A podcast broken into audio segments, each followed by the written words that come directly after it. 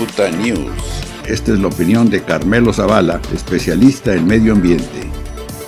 El tema del virus que nos tiene en crisis al planeta, pero yo el enfoco que le doy, bueno, pues el foco es en el manejo de residuos y el origen en la biodiversidad. Y me parece que deberemos aprender a ser más respetuosos de la biodiversidad y no lo hemos hecho. No lo hemos hecho y, me parece que los videos estos y fotografías de hace unas cuantas semanas donde hay totuadas tiradas en algunas playas de San Felipe sin el buche, que, que ese buche, recordemos, es, que tiene mucho valor y, termina en mercados en China. es otro caso del abuso que hacemos de la fauna silvestre y, y el origen de este virus, aunque sea borroso, aunque sea borroso, cómo brincó hasta el humano, pero somos, este, sabemos que en algunos animales de vida silvestre son reservorios naturales de estos y, los otros virus que nos han aquejado en, otras crisis no tan grandes como esta, pero en los años recientes. Y la falta de responsabilidad de algunos de nosotros, que reciente fue nota hace una semana, tal vez menos días, en, un tiradero de basura en Armorosa, eh, mezclado con la basura doméstica, residuos biológicos infecciosos. Muestra este, no solamente las guantes o, las cubrebocas o más, sino eh, tubos de ensayo, tubos de, muestra de sangre.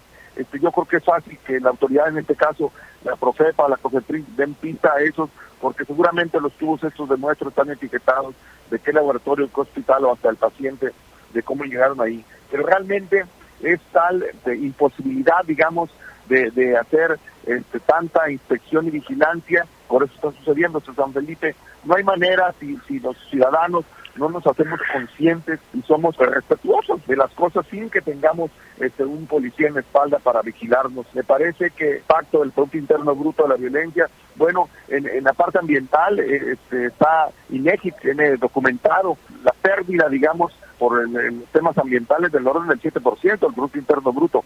Es una barbaridad lo que se pierde en no hacer las cuentas completas. Y solo como referencia histórica, este, tal vez nos, recordemos cuando el cólera, también de, de, una, una, cuestión microbiológica, venía de América del Sur, eh, eh, empezó a haber una propagación, el cólera vía el agua se multiplica, o se, se transmite, y, y, México este, pensó primero que, que estaba ajeno, que no iba a llegar hasta acá de América del Sur, hasta acá, este, finalmente llegó, no con la intensidad que estuvo en los países de América del Sur, pero hubo casos en, en el sur del país donde se cloró, cloró arroyos, arroyos de agua, o sea, vamos, se mató, para matar la bacteria del cólera se, se mató toda la vida del arroyo, ¿no?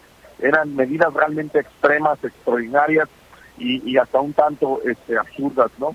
Yo esperemos que, que las lecciones que nos da este, este virus, no hay manera, no hay manera de, así como cuidamos a la gente que está en frente de, vanguardia, digamos, del sector salud. En la retaguardia están los recolectores, en la retaguardia están, repito, están los recolectores de basura, de residuos. Debemos cuidar también a esa gente. Entonces no hay manera que ningún gobierno lo pueda hacer si no separamos los residuos, en este caso especialmente los que se están generando este, con características eventualmente y posiblemente infecciosas desde el manejo propio del equipo de protección personal, las cubrebocas, los guantes, las caretas, etcétera, deben ser separadas, puestas en bolsa y desinfectadas para que, se atomizadas con algún desinfectante, para que antes de que se recolecten. Y no, no solamente cuidamos a los rectores de, recolectores de basura y de residuos, sino cuidamos, nos cuidamos todos, porque resulta que si lo dejamos que, que se lleve de manera común, se mezcle, va a haber un efecto de multiplicación y entonces va a ser mucho más difícil combatir la propagación del virus. Esta es la opinión de Carmelo Zavala, especialista en medio ambiente. Cicuta News.